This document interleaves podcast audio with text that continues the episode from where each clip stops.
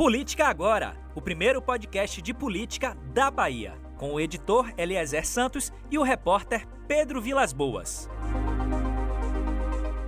Olá, você que acompanha o BNews, a gente começa agora mais uma edição do Política Agora.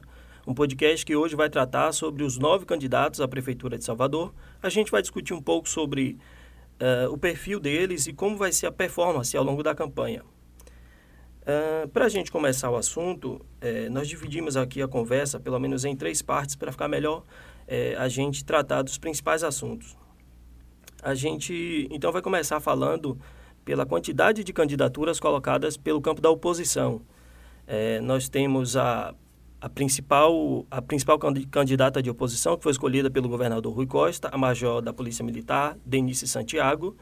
Uh, temos o deputado federal Bacelar, a deputada estadual Olivia Santana, o deputado federal Pastor Sargento Isidório, e ainda temos o candidato Rodrigo, do PCO, e Hilton Coelho, do PSOL.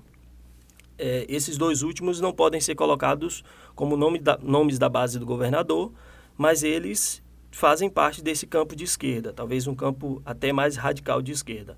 Pedro, eu queria te ouvir sobre essa impressão de ter candidaturas, de ter uma disputa bastante pulverizada.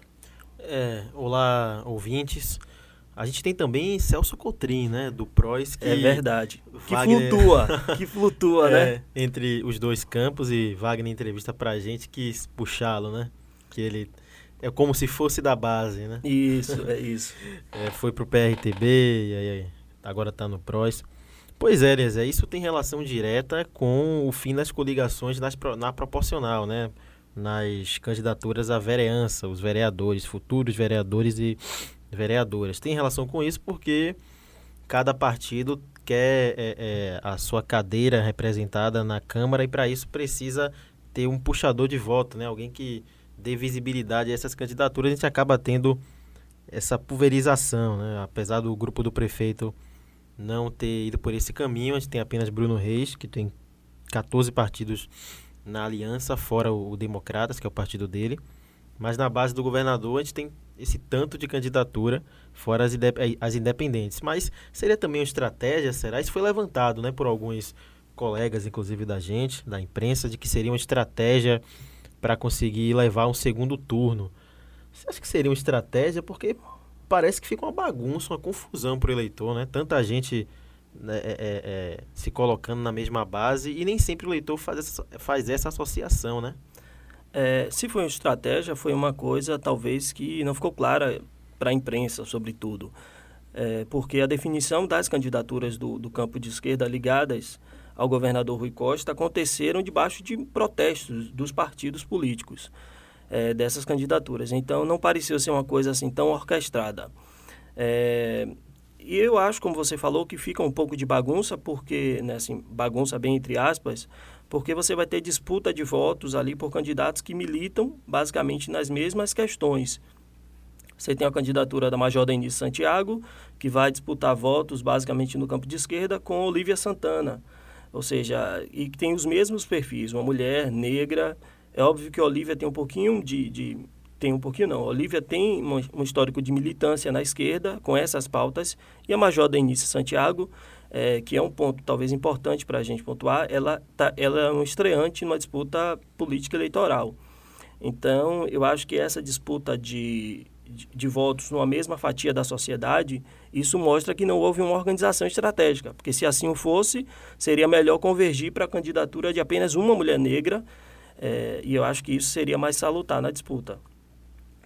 Outra questão também é você tem é, o pastor Sargento Isidoro, que a despeito de não ser essa figura que represente tão bem a esquerda, mas é o, o nome da oposição que melhor pontua nas pesquisas.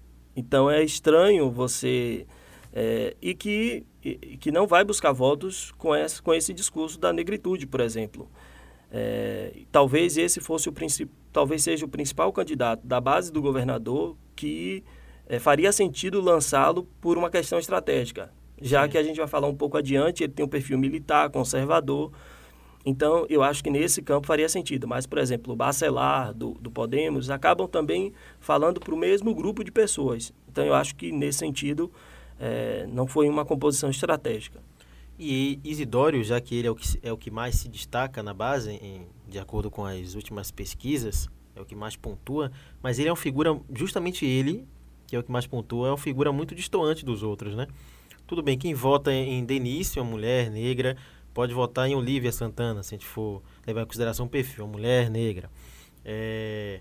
Agora, Bacelar também, que não é um super, um hiper militante de esquerda clássico, mas também não, tem, não se envolve em polêmica a ponto de tirar voto. Agora, Isidório, Isidório é, um, é um, uma figura que está na base de esquerda, mas é um militar, um homem conservador, um pastor evangélico, que, que, que diz que é ex-gay. Então, eu não consigo imaginar um eleitor militante do PT é, votar em, em, Isidório. No eventual segundo turno, né? Exatamente. Então, essa, é, se for estratégia, como você disse, foi muito mal organizada, se for estratégia, e mesmo não sendo, o governador, é, liderando essa base aí, está tendo que lidar com um problema sério, porque o único capaz, a, até então, de levar essa disputa para o segundo turno é alguém que aparentemente não agrega votos dos outros candidatos. Exatamente. E o outro aspecto de que talvez essa arrumação ela não foi estratégica e não foi bem consolidada, porque o governador perdeu dois partidos. O PL e o PDT migraram para a base do prefeito Assemineto. É, então, mostra que se houvesse realmente uma arrumação é, eleitoral, esses partidos talvez fossem contemplados em alguma tratativa e, e evitaria que eles migrassem lá para o campo do prefeito Assemineto e dar apoio à candidatura de Bruno Reis.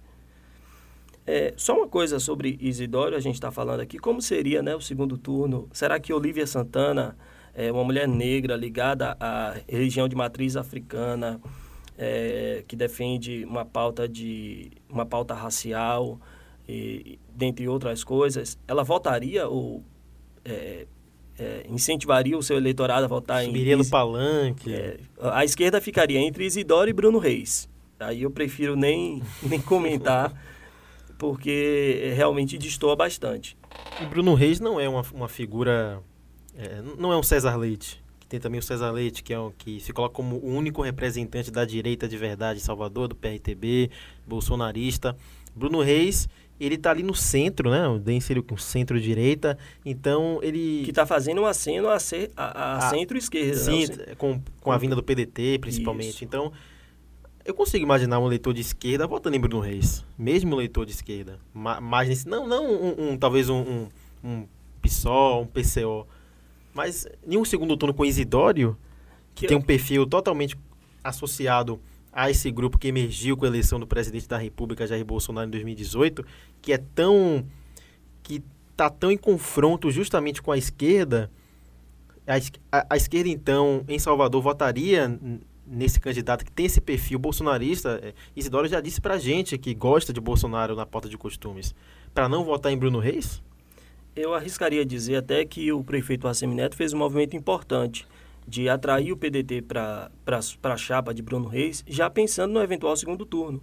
Porque aí ele consegue é, beliscar né, uma fatia do eleitorado ali da, do centro-esquerda. Quem votou, por exemplo, em Ciro Gomes, Ciro Gomes pode fazer campanha no segundo turno pedindo voto a Bruno Reis. É uma coisa possível, já que eles estão é, aliançados, né? Então, é algo possível.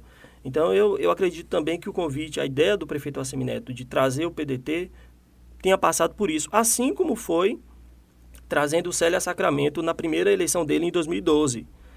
Então, é, eu acho que tem um movimento assim de, de, considerar essa margem de risco de segundo turno, porque a gente sabe que a, a o grupo né, do, de Bruno Reis trabalha com é, a expectativa de primeiro turno. A gente está falando de expectativa com base na liderança que ele tem nas pesquisas, algo é, entre 30% e 35%, mas são números de pesquisa e a gente ainda está praticamente um mês e meio da disputa. Então tem muita água para rolar até lá. Político na nuvem, blá, blá, blá, né? Isso. Agora, falando em números em pesquisa, saiu hoje uma pesquisa divulgada pelo Jornal à Tarde, encomendada pelo Jornal à Tarde ao, ao a Potencial Pesquisa, ao Instituto, e tem a ver com o que a gente está falando, né? Porque Isidório, ele é o mais rejeitado, não é isso? Você está aí com isso, os números, isso. ele é o mais rejeitado.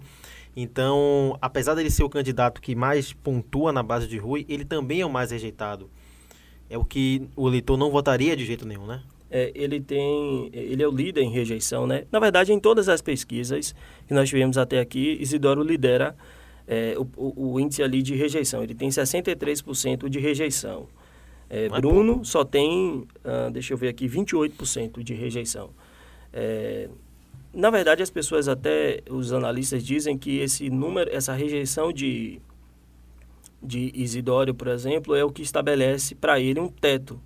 É, em todos os cenários, pelo menos que a gente conversa com, com a turma da política, é, talvez Isidório não passe de 18%, seria ali um teto para ele, é, justamente por causa dessa rejeição. É, não tem meio termo para Isidório. Ou as pessoas gostam dele, sobretudo por causa do trabalho social que ele faz, que se propõe a recuperar pessoas que dependentes químicos e tal, é, ou seja, por aqueles que odeiam a, a esse comportamento né, conservador e, e, por vezes, até agressivo em algumas considerações. Então, esse, essa rejeição talvez é, marque aí um teto, pra, um teto de crescimento para pastor Sargento Isidório. E tem relação com a popularidade, né? Para deixar claro para quem está nos ouvindo, a rejeição tem relação direta com isso. Se você pegar, por exemplo, analisar os números dessa pesquisa de qualquer outra, Rodrigo Pereira, do PCO, não tem rejeição, mas ele também não pontua. Exatamente. Ele não é conhecido. Exato. E Isidoro é muito conhecido, então tem relação com isso também, né? É, não, a rejeição baixa não é simplesmente um sinônimo de, de um benefício, de uma largada. No caso de Bruno Reis, tem até essa, essa associação, mas Rodrigo Pereira, por exemplo, que não pontua, também tem uma rejeição baixa, mas Isidoro é muito conhecido. Né? Exato. Sobre esse assunto de pulverização que nós falamos há pouco, nós ouvimos o cientista político Cláudio André e também o professor da Universidade Federal da Bahia, Jorge Almeida. Vamos ouvi-los. A gente tem um, um histórico de é, segundo turno, né? Veja que em 2012 nós tivemos o segundo turno, né? Entre, entre Pellegrino e Assemineto, e naquele momento o eleitorado é, se posicionou, uma parte do eleitorado se posicionou contra o PT. Né? Tivemos duas greves que foram decisivas para a derrota do PT. Mas, naquele momento, o objetivo, é, sobretudo, de Assemineto era agregar força é, nos eleitores dos outros candidatos que é, ocuparam o polo no campo da direita. Tá? é, a candidatura de João Henrique, né, as duas candidaturas em que ele saiu vencedor em 2004 e 2008, foram, candidatu foram candidaturas polarizadas no centro, polarizadas com a classe média, certo? Então, ele, naquele momento, conseguiu, em 2004, unir a oposição contra o carlismo. Então, havia, de alguma forma, ali um sentimento de que é, partidos diferentes deveriam se unir para uma conjuntura específica. Ocorre que agora a gente está falando de 80% do eleitorado que aprova Rui Costa e também aprova a Semineto, né? Então, são, é, são pessoas, é, nós estamos falando de um grande contingente do eleitorado que vai olhar é, para os candidatos não por um viés polarizado. Essas eleições não serão polarizadas. Foi exatamente por isso que o governador e o PT escolheram o nome de Denise como nome novo, sem desgaste, que conseguiria dialogar para fora do petismo, né? Então, eu vejo que não vai ser fácil, porque é, mesmo entre a esquerda, a gente está falando de, de, de um, um, político que tem, que demonstra é, dificuldades de dialogar com amplos segmentos, né? com, com segmentos diversos, melhor dizendo, da sociedade soteropolitana dialoga menos com a cidade. Por outro lado, né, a, a, a, ele dialoga mais com os segmentos que têm mais voto, né, que tem uma, um, a, popula a, população de Salvador, em sua maioria, é negra, é pobre, é pouco escolarizada. Então, a gente está diante aí de uma questão que vai é, envolver muito a expectativa das narrativas. Foi exatamente por isso, na minha visão, que a Semineto trouxe o PDT. Pouca gente, é, é, eu acho que mais fiel ao prefeito, do ponto de vista do eleitorado, entendeu é, essa movimentação. Porque a partir do momento em que a Semineto traz o PDT, um partido que, que tem Ciro como liderança, ele está acenando que o seu projeto não vai ser mais radicalizado pela direita. Vai ser um projeto mais próximo ao centro e dialogando com questões Mas o que envolvem... não era um partido radicalizado de direita, né, professor? Olha, eu vejo que em algumas pautas sim, em outras não. Não é um part... nunca foi um partido de extrema direita, né? Então, um partido que é, tem um compromisso com a democracia liberal, aderiu ao neoliberalismo, mas em algumas pautas se comportou de uma forma mais distante né, de determinados temas. Não foi necessariamente uma estratégia é, pré-definida, né, pensada previamente, articulada de pulverização para viabilizar o segundo turno. Eu acho que essa divisão teve mais a ver com diferenças políticas reais, no sentido de interesses particulares dos partidos políticos. Lembrando que Pastor Isidório já tinha sido candidato é, na eleição passada uhum. e que o PCdoB tinha lançado a candidatura de Alice e quis manter isso. E o PT, que tinha deixado de lançar uma candidatura na eleição passada, retomou a sua prática mais comum, que é de ter uma candidatura própria. Então, eu acho que é, essas candidaturas, essa divisão, especialmente desses candidatos, o pessoal também já teve candidato antes, e sempre ocorreram outras candidaturas menores também, entendeu? Então, eu acho que não foi necessariamente uma estratégia, eu acho que tem, foi mais uma, uma diferença de interesses políticos entre esses, esses partidos.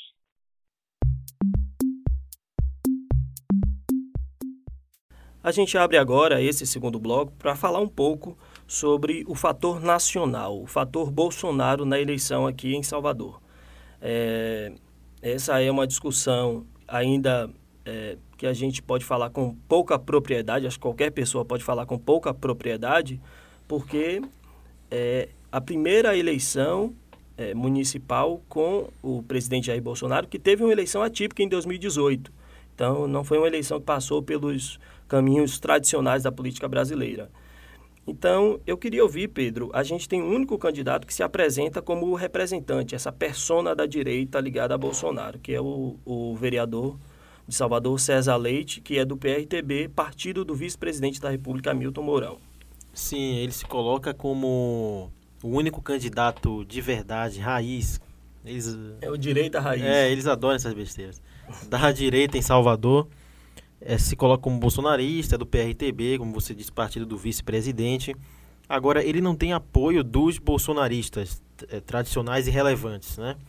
Na verdade, até uma rixa local entre ele e o também vereador Alexandre Aleluia. Quem é mais bolsonarista? Só que esse segundo não está na disputa pela prefeitura, mas, mas pela vereança. Agora, o próprio Bolsonaro já disse que não vai se envolver na eleição municipal. Talvez se ele é, declarasse um apoio, ou ao menos gravasse um vídeo, algo assim, né? Sim. É, ele conseguisse ter uma expressão maior, mas eu acho que isso não decola, é, não cola aqui em Salvador, pelo menos. Nas pesquisas que, que foram divulgadas, inclusive essa que a gente comentou do Jornal à Tarde, o Bolsonaro tem popularidade baixa em Salvador.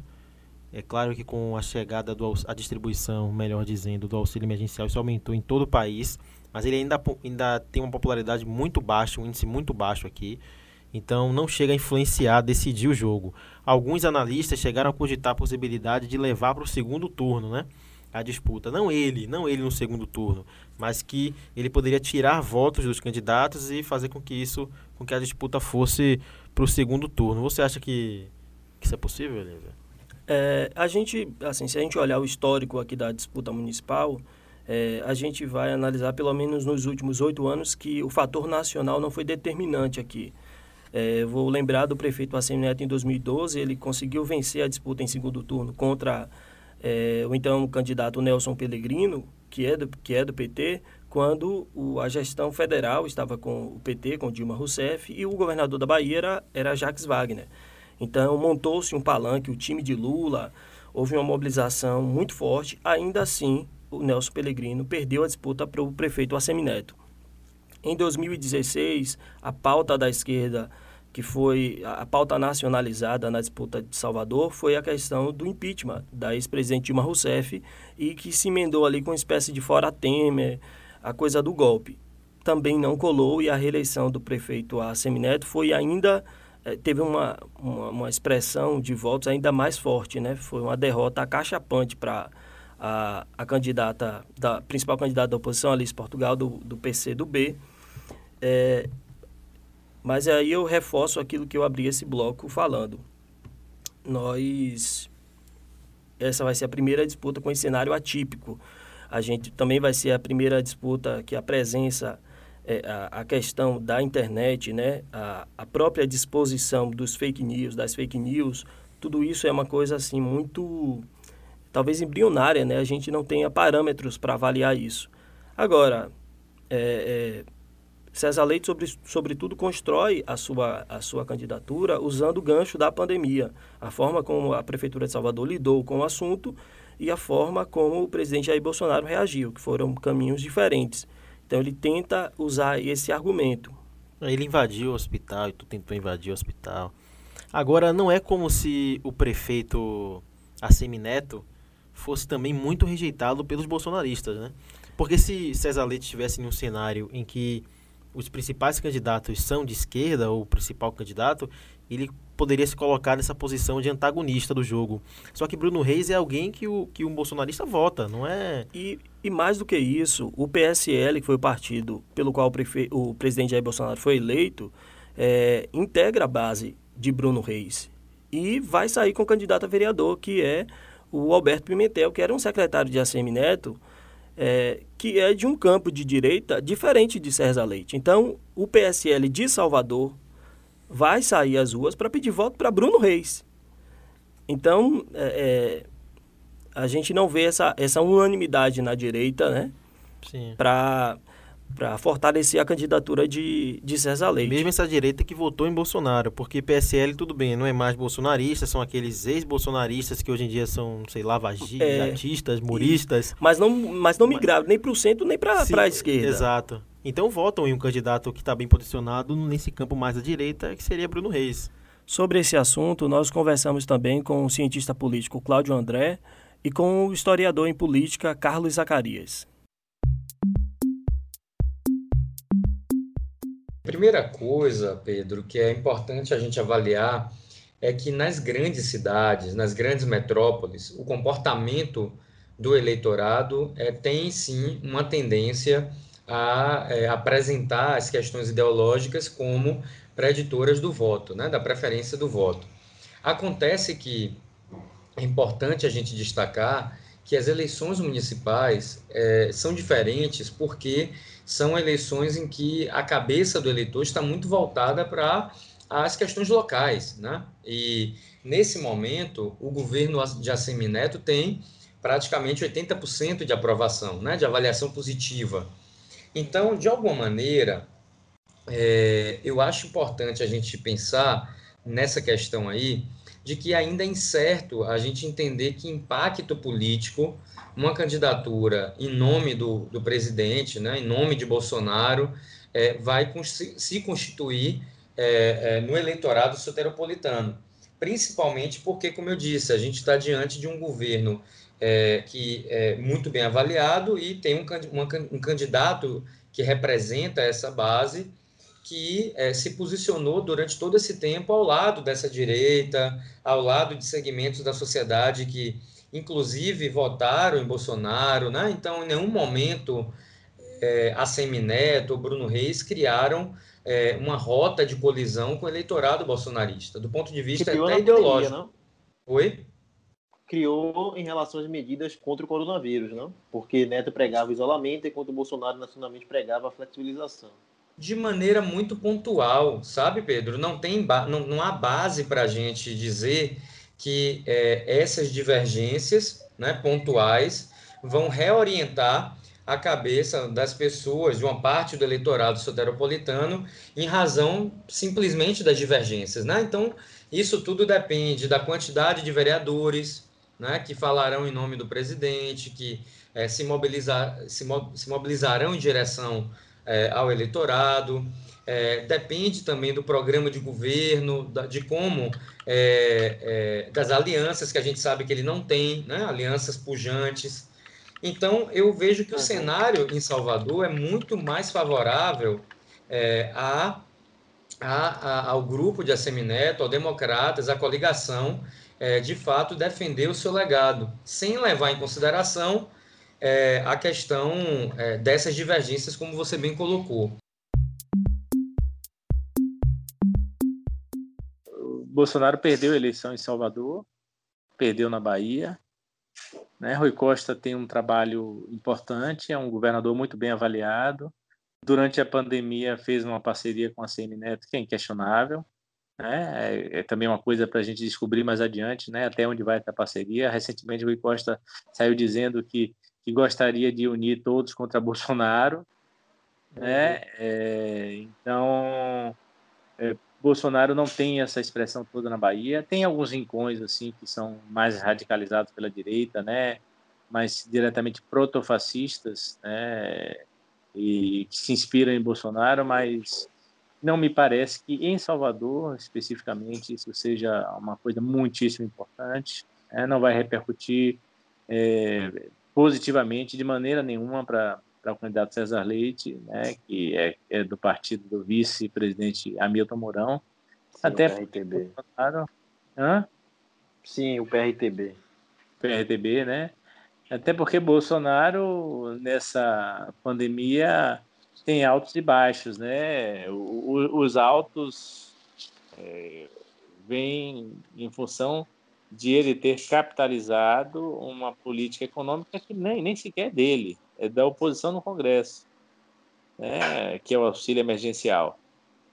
É, mas a, a, a, o seu discurso muito voltado para para as bases, né? O que alguns chamam desse discurso populista, eu prefiro utilizar a expressão é, demagógica, né? O discurso demagogo, né? Demagógico.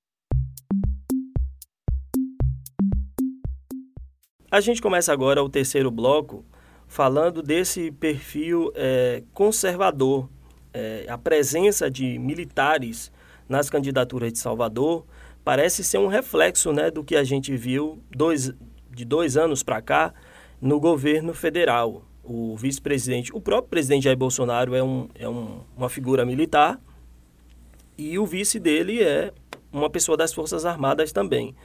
Mas a gente notou que o, candidaturas de esquerda colocadas pelo campo da esquerda em Salvador, apareceu com militares. Como é que você viu isso, Pedro? como é que. Eu pergunto como os petistas viram isso, como é que a esquerda viu isso, beleza? Porque a gente tem Major Denise, só para situar quem está ouvindo, a gente tem Major Denise Santiago, que ficou conhecida pela atuação na Ronda Maria da Penha, da Polícia Militar. Ela é a principal candidata da base, lançada pelo partido do governador PT, militar.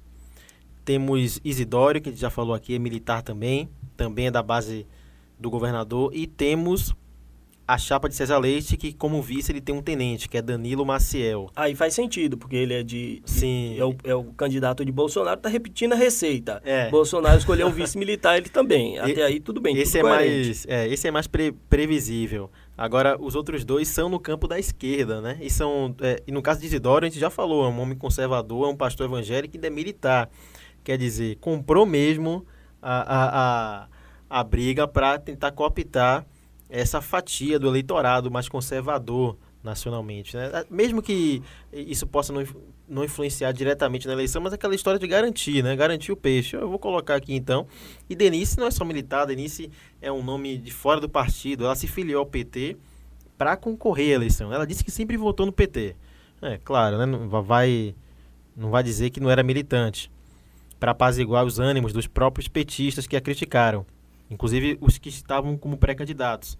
Mas ela não era filiada ao partido, não tem histórico de militância no partido, então ainda tem esse fator. O governador investiu em, em, em nomes bem atípicos né, nesta eleição, né, Eliezer? Eu acho, na verdade, que é, tem alguma coisa aí que a gente precisa só lembrar, porque até novembro, dezembro de 2019, o nome mais cobiçado pela esquerda era de Guilherme Belintani, uhum. ex-secretário do prefeito Assemineto e presidente do Esporte Clube Bahia.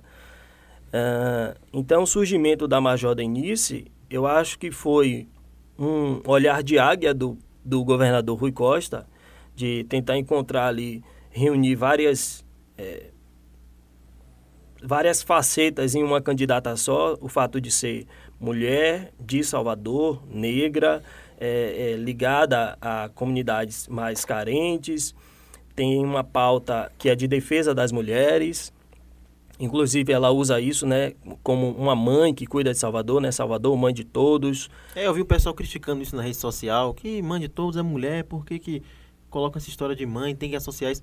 Mas foi o próprio partido que, que usou esse mote, viu? Reclame Exatamente. Esse mote é o mote do, do partido.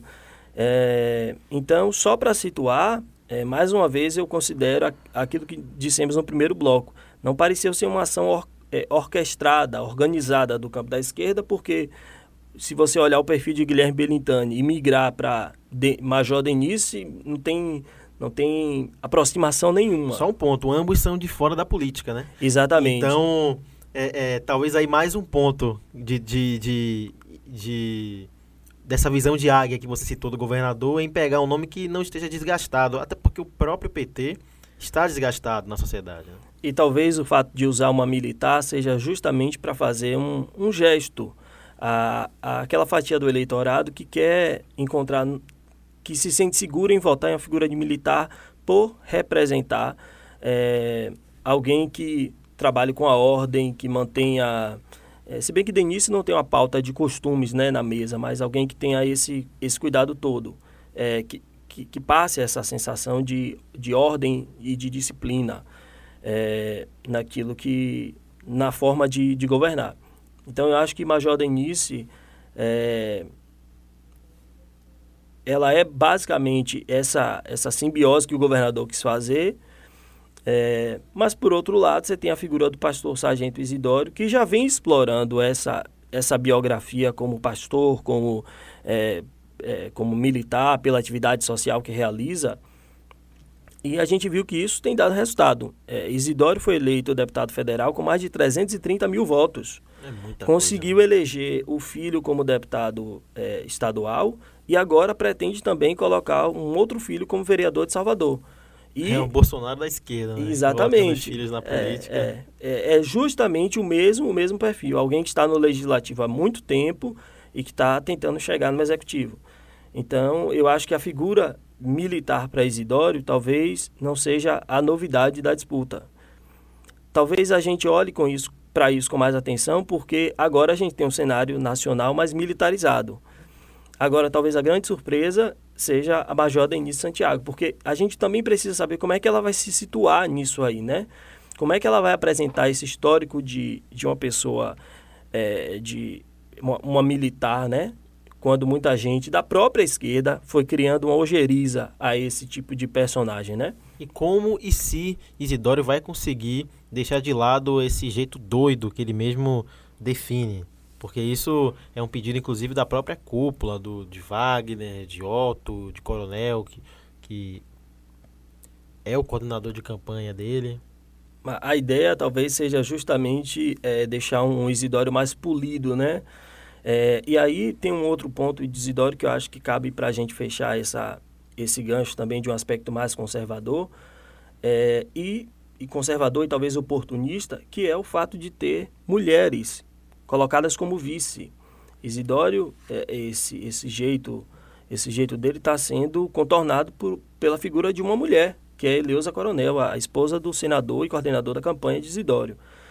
É, da mesma forma como é, Denise Santiago escolheu também uma mulher, que é uma deputada federal, Fabíola Mansur. Estadual. É, estadual, perdão, do PSB, é, tal como o Bruno Reis escolheu. É, Ana Paula Matos. Ana Paula Matos. Esses nomes chamam, chamam mais atenção porque eles estão no topo da pesquisa.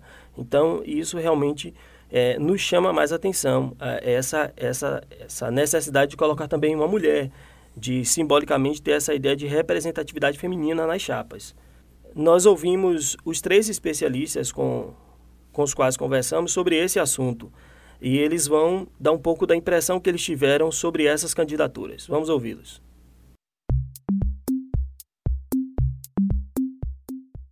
Eu vejo que existe hoje no Brasil, e isso é um reflexo da conjuntura nacional, um entendimento de que é necessário buscar setores mais mobilizados da sociedade no entanto, setores que dialogam mais próximo né, do conservadorismo e que, ao mesmo tempo, têm uma visão crítica em relação ao processo do presidencialismo de coalizão no Brasil.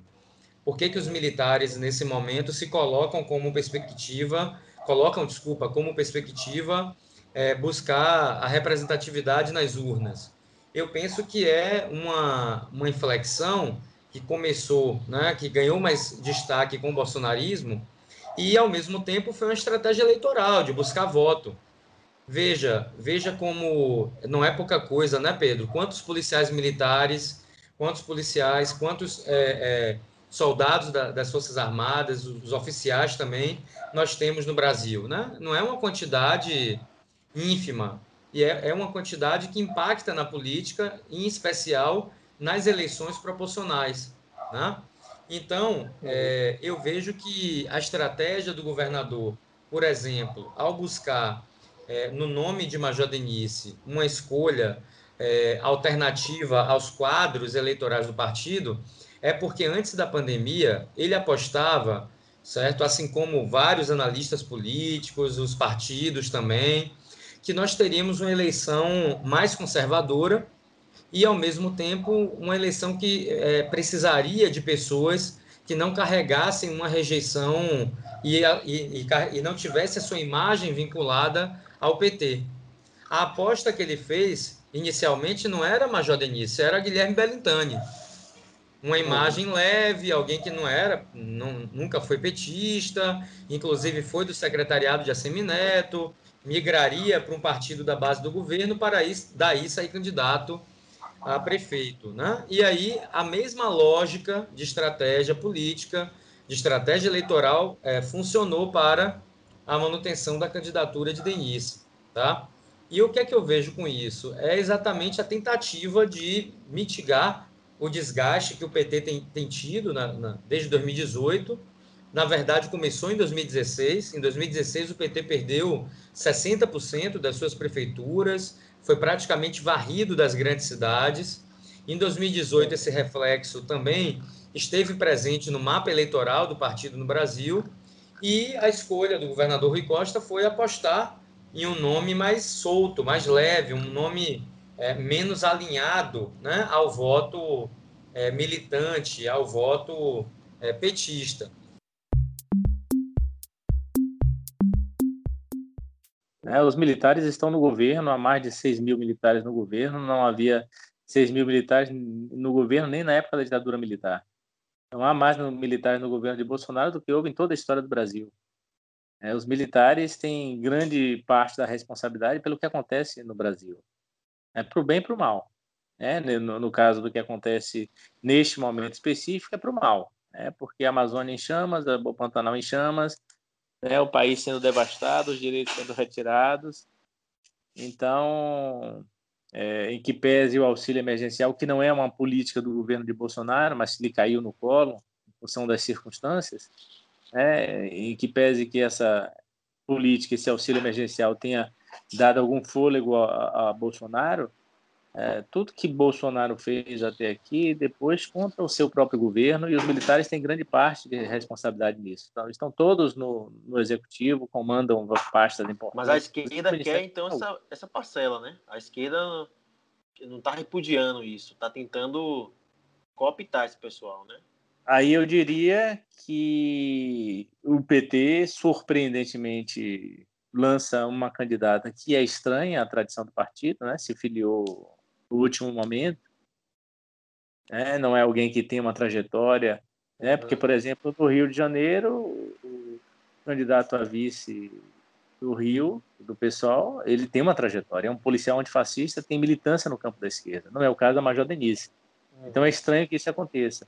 O, o pastor Sargento de Dória não é alguém de esquerda, né? apesar da, da sua trajetória por vários partidos, é, é alguém que, é, que preside uma fundação ultraconservadora, que tem tratamentos muito questionáveis por qualquer setor da esquerda em relação a, a, a usuários de droga, né, que tem posturas que são é, questionáveis sob qualquer ponto de vista em relação às pautas comportamentais, né, as questões que são muito caras à esquerda, né, questão do, do, da, do casamento de, homo, de união civil de homossexuais, né?